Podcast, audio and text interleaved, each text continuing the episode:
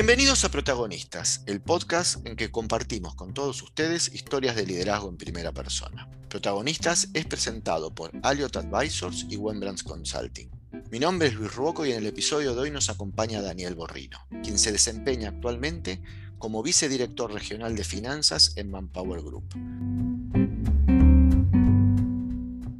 Daniel, bienvenido y gracias por acompañarnos. ¿Qué tal, Luis? Un gusto que me hayas invitado. Hace tiempito que no nos veíamos, así que un placer, un placer poder compartir este tiempo con vos. Un tiempito largo, sí, pero bueno, también uno que prefiere ni acordarse los años que pasaron, aunque ya poniéndonos al, al día nos dimos cuenta que hacía como 20 años que nos conocíamos. Pero bueno, sí, verdad. en estos 20 años yo te seguí, yo Dani sé que sé de tu vida, nos conocemos hace mucho tiempo, pero bueno, la gente que nos escucha no. Así que si querés, nos contás rapidito un poquito de tu, de tu vida, de cómo llegaste a, este, eh, a esta posición tan interesante en la que estás hoy. Sí, perfecto. Bueno, mira, este, arranqué en, en, Price, mi carrera, en lo que podemos decir que es la escuela de, de, Price o Academy, podría ser ahora, como veo que muchas empresas están mencionando, digamos, a diversos proyectos que están haciendo para, para capacitar a la gente y todo. Este, y bueno, yo arranqué en el departamento de auditoría externa.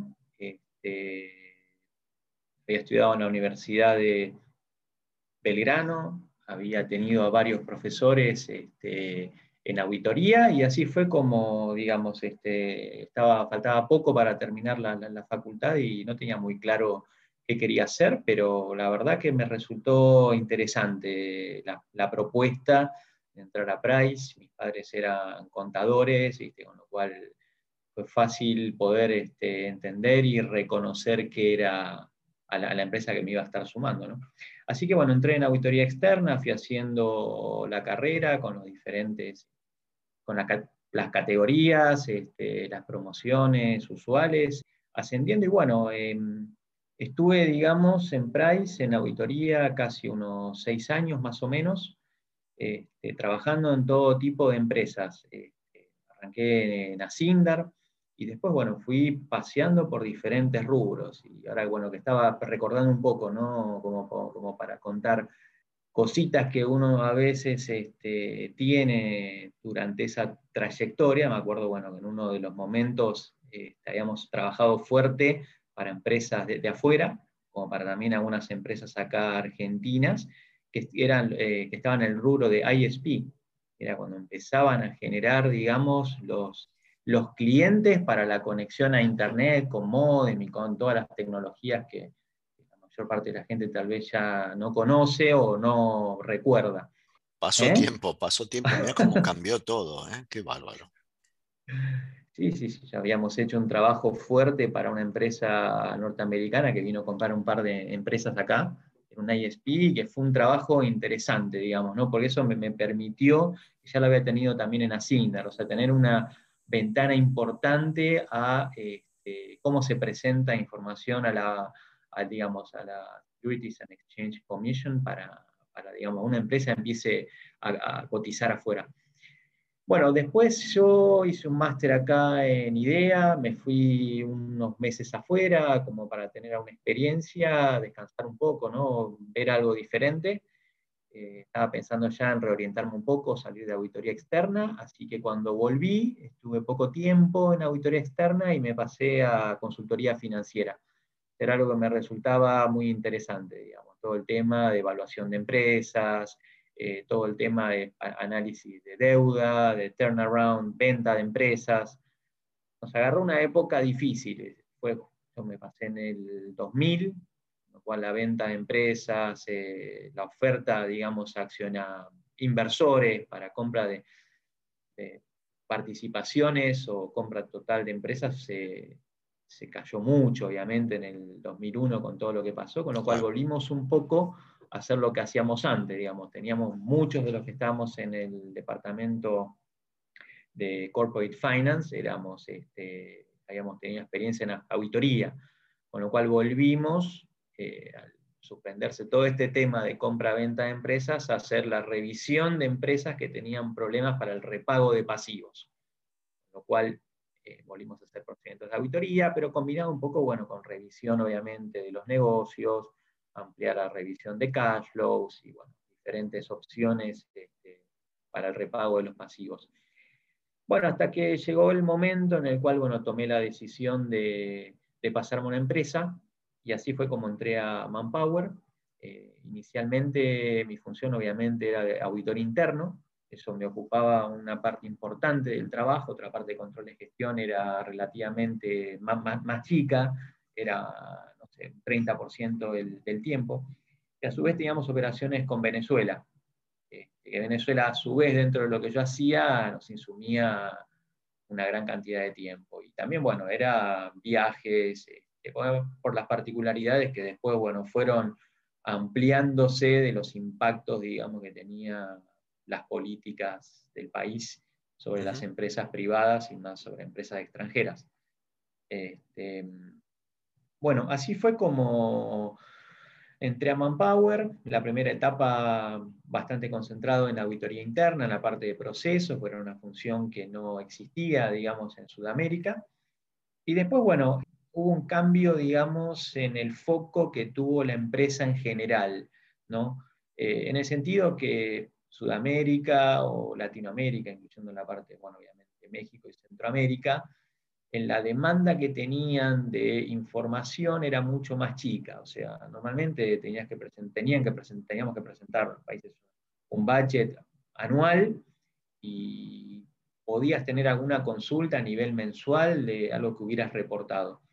Eso cambió rotundamente, toda la, región pasó a comportarse igual que eh, si fuera Estados Unidos, eh, Italia, Francia, que eran los principales países hoy en la corporación, a pedirte un forecast mensual, diferentes reportes y entrar, digamos, en todos los proyectos de los países importantes también quedas involucrado.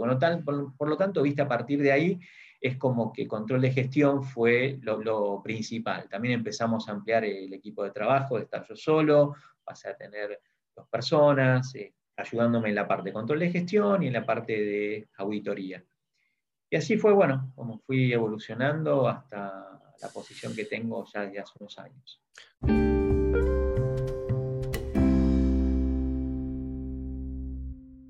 Manpower, bueno, todos la conocemos porque de hecho le han puesto nombre a, la práctica, ¿no? a la, de gestión de recursos. Hace algunos años leí que Manpower, si no era el primero, era el segundo empleador en Estados Unidos. ¿Hoy sigue teniendo esa presencia tan importante? Eh, sí, sí, sí, realmente sí. No, sabría decirte, digamos, este, en qué posición, pero la cantidad de, gente que, se pone a trabajar es muy grande puedes hablar de un millón, un millón quinientas mil personas tal vez. Qué bárbaro. Interesante, no digo una, organización que como, si bien tiene muchos años, la tercerización de recursos, seguramente ha, vivido un cambio tan fuerte, y vos nos lo contás desde el lado de la necesidad de información y cómo también en, Argentina o en Sudamérica empezaban a estar más eh, información. A nosotros nos interesa mucho compartir con nuestra audiencia todos estos cambios que han vivido las organizaciones estos últimos años, donde obviamente el año 2020 fue un año bisagra de aceleración de muchos cambios, pero creo que es una industria interesante ver cómo, cómo ha sido atravesada por lo digital, cómo ha sido atravesada por lo remoto, porque si bien sigue siendo el foco de trabajo la persona y su empleo, no deja de ser una organización que también se ha tenido que digitalizar, que ha tenido que convertirse en una organización más ágil, con más información. ¿Cómo lo has vivido, ya que tenés tantos años y tanta experiencia de haber transitado eh, Manpower? ¿Qué, se ha producido este cambio en Manpower? Sí, mira, el tema de, la inversión en tecnología ¿viste? es algo que, se venía dando desde hace unos cuantos años, digamos, porque tenés había uno, un problema básico, central, hace ya unos cuantos años, que era, como estamos hablando, ¿no? el, servicio de personal temporario, que es una, una de, de, los servicios que presta Manpower, es por un determinado periodo de, tiempo, ¿no? Tanto por la legislación que tenés en los países como por las necesidades que tienen las empresas. ¿no? O sea, proyectos de diferente duración o por estacionalidad, lleva, digamos, a que la demanda de ese personal adicional que necesitan eh, sea por un tiempo específico. Y uno de los problemas centrales que había era el, hecho de eh, buscar y recolocar a toda esa gente. Entonces, este, al principio, cada una de las sucursales, eso fue uno, de los grandes cambios que hubo, ¿no? que hace unos cuantos años atrás, yo entré hace casi 15 años, o sea, todo se medía mucho por la cantidad de sucursales que tenías, o sea, espacio físico, locaciones en diferentes lugares. Y eso es una de las cosas que cambió rotundamente, porque se fue centralizando, los equipos se fueron especializando, ya no, necesitabas realmente tener, ponerle en Argentina, en cada una de las provincias o en cualquier otro, otra ciudad, eh, en las ciudades, en, otros países, en cada una de las ciudades. Eso se pudo centralizar, digamos, con todo el uso de tecnología para hacer entrevistas, mail inicialmente, para estar en contacto, celular, eh, llevó a que no hiciera falta que tuvieras presencia en muchos lados.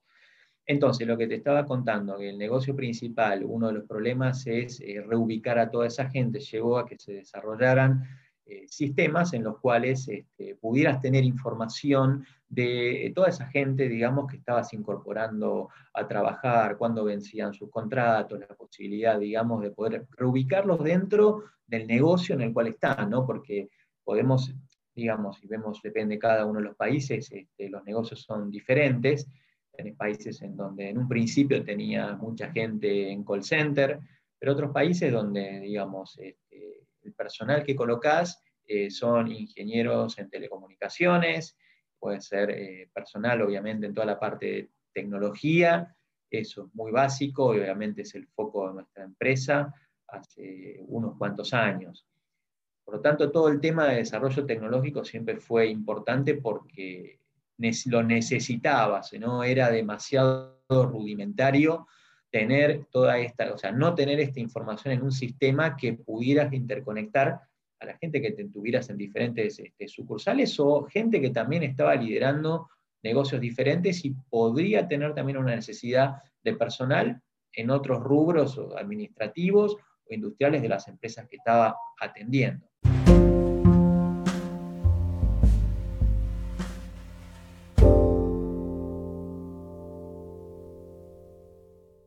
Y en lo particular tuyo, ¿no? Digo, más allá de esta necesidad de la tecnología, ¿cómo ha cuadrado este expertise tuyo de la auditoría? Yo recuerdo mis épocas de auditor y donde estábamos muy acostumbrados a que mucha de nuestra tarea era presencial, ¿no? Era en contacto directo con la gente, con los números y con los papeles. ¿Cómo se ha reconvertido también a raíz de estos grandes cambios que ha habido en las organizaciones?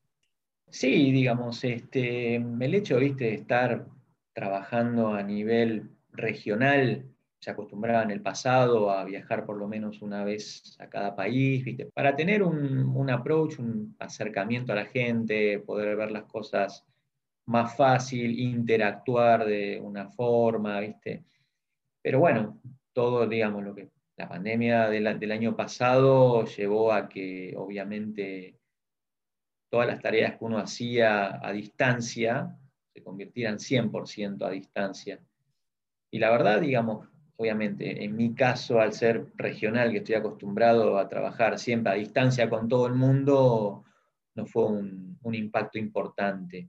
Pero sí, obviamente, lo que, lo que se pierde, ¿viste? al no poder este, viajar, es estar en contacto con la gente, ver cómo, cómo trabaja, o sea, poder compartir momentos, digamos, de almuerzo o una vez que, terminás de trabajar o de ver algo, de poder salir o, digamos, este, compartir una cerveza. Son cosas, viste, que llevan a que la gente tenga una mayor interrelación. Y una, una de las cosas, bueno, estaba viendo algunos de los cuantos estudios que, bueno, que han salido últimamente de consultoría, que si bien se logró mayor productividad, porque obviamente mucha gente ya no tiene que, perder tanto tiempo, principalmente en las ciudades de Buenos Aires, viajando, el hecho de no estar en interrelación con la gente se está perdiendo, o sea, la generación de mayores ideas, de, compartir, de, discutir cosas. O sea, si bien se siguen haciendo reuniones, que en mi caso tampoco era una barbaridad de reuniones por Zoom o por Skype, por diferentes que, tenés ahora, sí se nota que se pierde un poco la generación de ideas y la interrelación de grupo, de cruzarte con alguien, intercambiar información, que es lo que también te hacía fácilmente muchas veces, ¿no? Vos te acercabas a la otra persona para ver algún tema en particular y lo veías y lo charlabas ahí, mirabas papeles si fuera el caso y lo tenías cerrado el tema. Y bueno, es lo que ahora se perdió un poco, ¿no?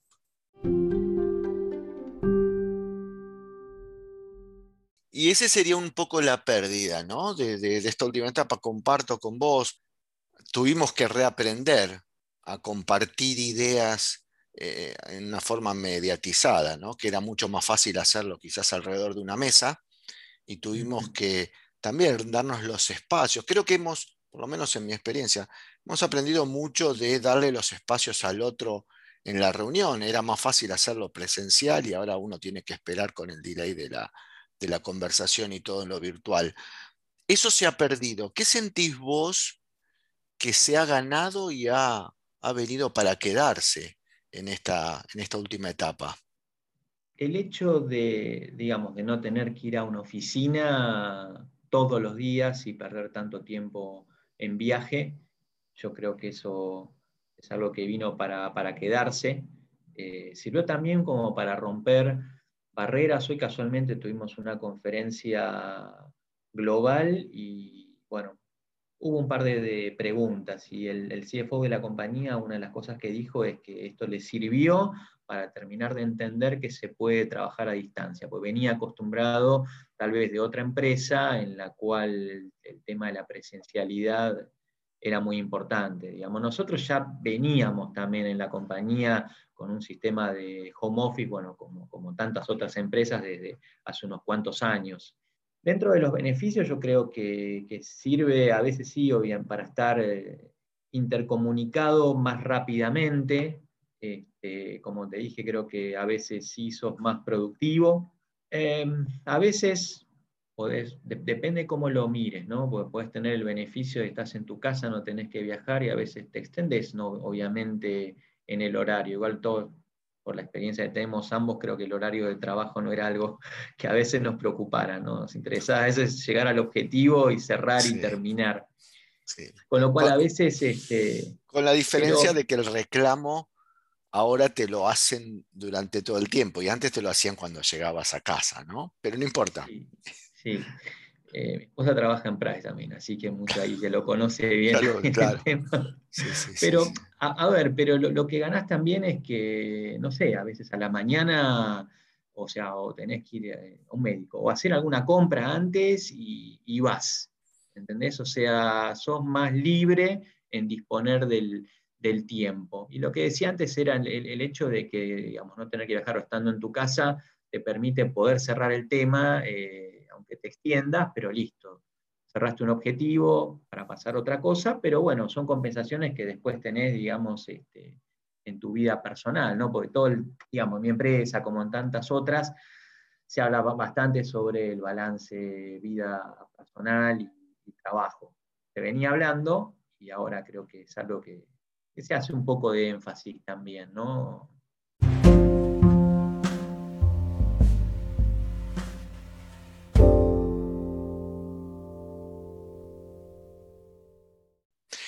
Hay algunos otros elementos que, se vienen hablando mucho en este tiempo y hay generalidades que, le pegan a todas las organizaciones. E, en tu rol particular, ¿no? en el rol de finanzas, en el rol de auditoría, de control de gestión, ¿qué, sentís que a lo largo de tu carrera eh, ha cambiado fuertemente? ¿Qué, paradigmas de otro tiempo sentís que hoy han cambiado y que se trabaja distinto?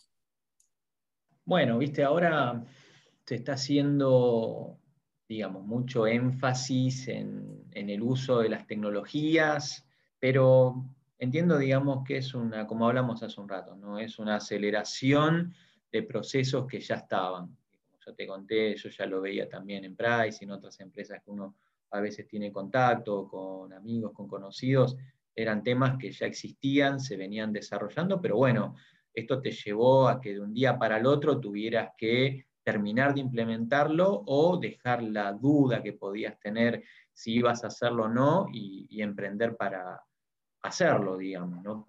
Había mucha opción en algunas funciones, ¿no? O sea, refiriéndonos a, a todas aquellas áreas en las cuales no tenés que estar, digamos, en una planta industrial o en un comercio, un servicio, vendiendo un producto, ¿no?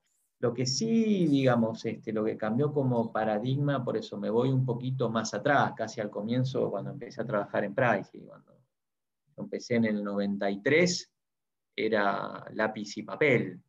Ahí sí, en el 93, que fue el primer año, hacia, no sé, después de siete, ocho meses que yo había entrado, más o menos, ahí empezaron a introducir las primeras notebooks, con lo cual ahí sí tenías un cambio. Capaz que en mi caso yo como que recién entraba a trabajar, era todo nuevo, ¿viste? No es que tenía 15 años de experiencia de trabajar con papel y lápiz y con calculadora, digamos, ¿no? Sí, sí, sí. sí. Este, pero eh, ese sí fue, fue un cambio y a partir de ahí, bueno, la evolución rápida que tuvo, digamos, desde esa, era como un cajoncito que llevabas, un maletincito, donde, digamos, tenías este, la computadora no tenías internet, no tenías nada, digamos, era recontra básico y casi me estoy olvidando cómo, cómo era eso, viste, las funcionalidades que tenías. Eso sí fue disruptivo realmente.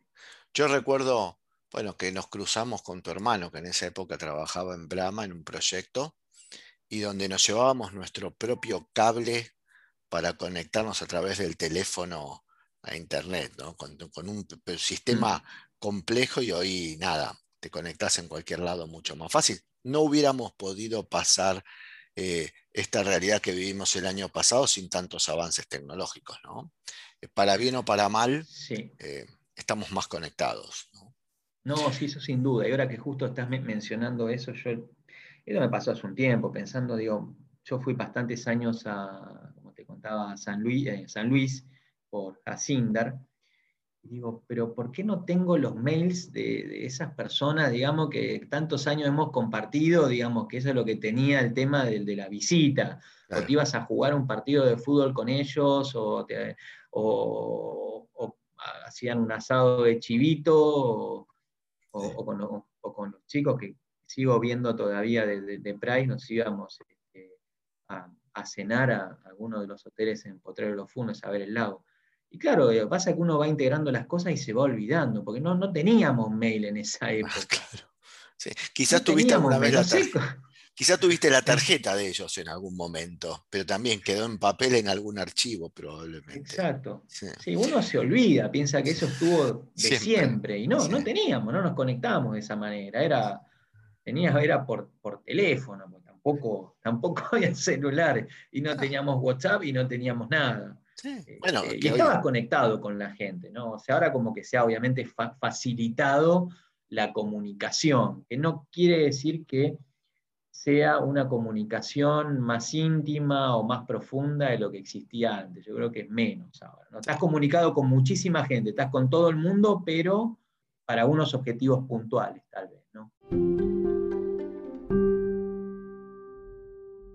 Acompáñame a pensar ahora no en la organización, sino en el líder. ¿no? A vos te ha tocado en distintos momentos manejar distintos tamaños de equipo, pero siempre has trabajado en equipo.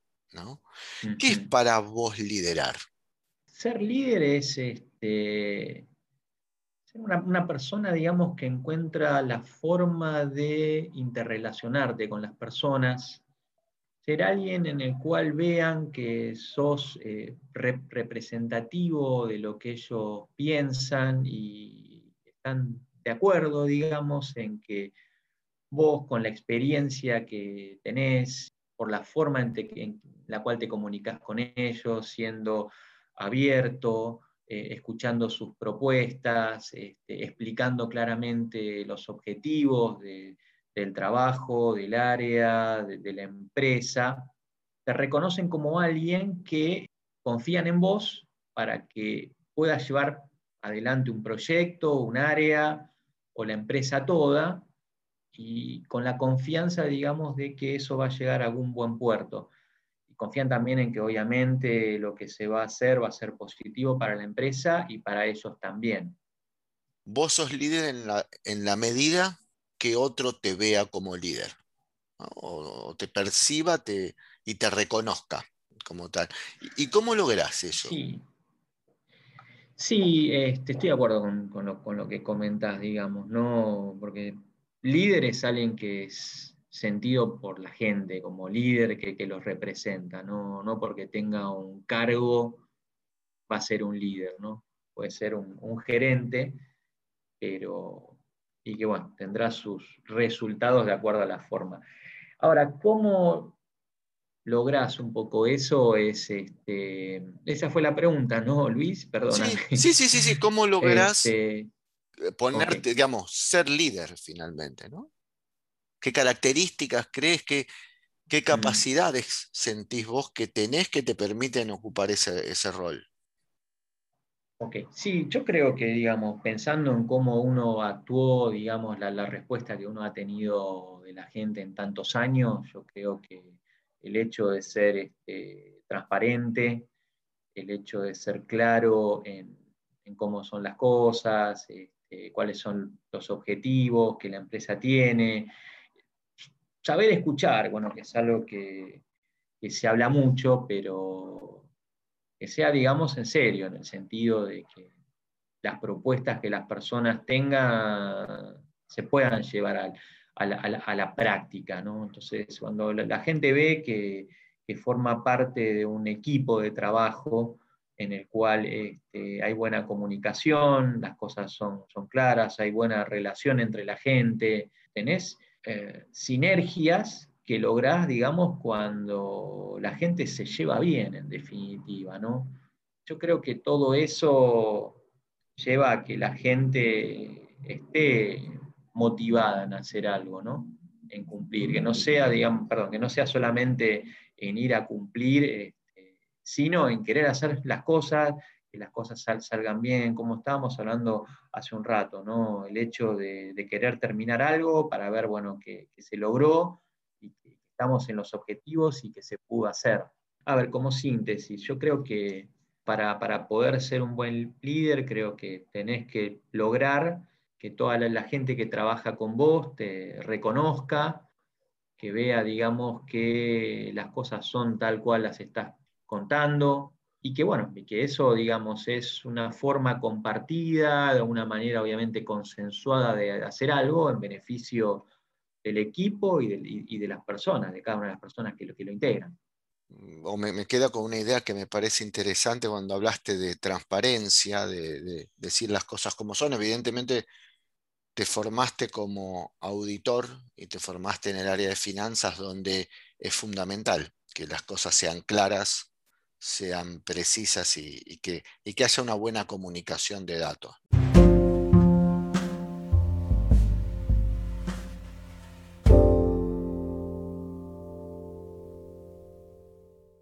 Y en un mundo más conectado, un mundo con más datos, un mundo con, con más desafíos de cambio continuo, ¿cómo te imaginas que, que va a tener que ser el rol del líder a futuro?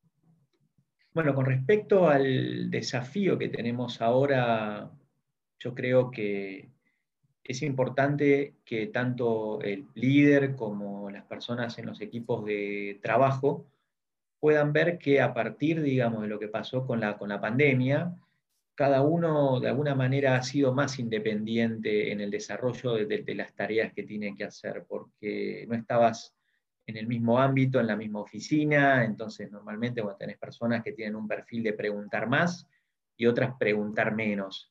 Yo creo que el desafío pasa por aquellas personas que son las que necesitan más apoyo, más preguntas para hacerle, digamos que les cuesta, por lo que veo, capturar esta posibilidad que tienen de desarrollarse individualmente como para, digamos, este, poder llegar a buen puerto con la, con la tarea, con el objetivo que se le encomendó.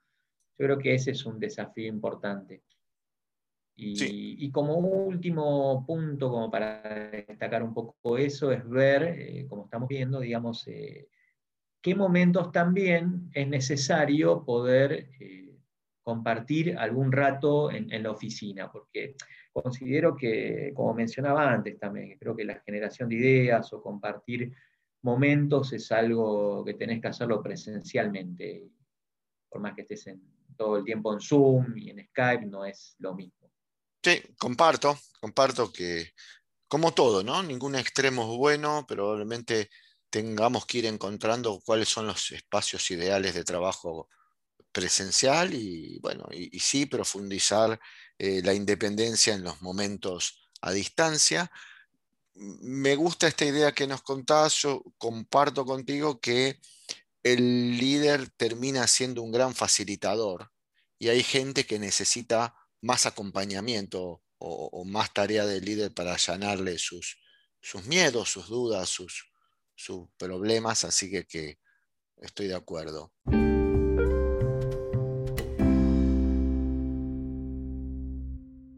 ¿Quisieras compartir con nosotros alguna historia, alguna, algún aprendizaje personal de lo que es el líder, de lo que significó para vos formarte como líder?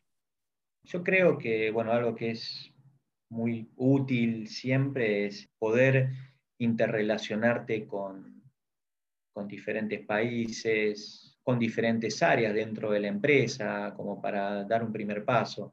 Pero, el hecho, digamos, de compartir este tiempo de trabajo, analizando temas con gente de otras áreas, de otros países, yo creo que es muy enriquecedor. Y eso es algo que yo creo que los líderes tienen que también poder facilitar eh, la, posibilidad que la gente que está en su equipo de trabajo pueda interrelacionarse eh, con otras personas, participar en proyectos internacionales, te da, te da, digamos, como un espaldarazo importante, digamos. Y así como, bueno, sé, mi experiencia personal, digamos, de cuando alguien te quiere empoderar. Yo cuando entré a Manpower hace, bueno, como conté, hace 15 años, el director regional en esa época, me había puesto, bueno, para hacer un análisis de, Venezuela, ¿no? que era un país que teníamos un desorden importante, ¿no?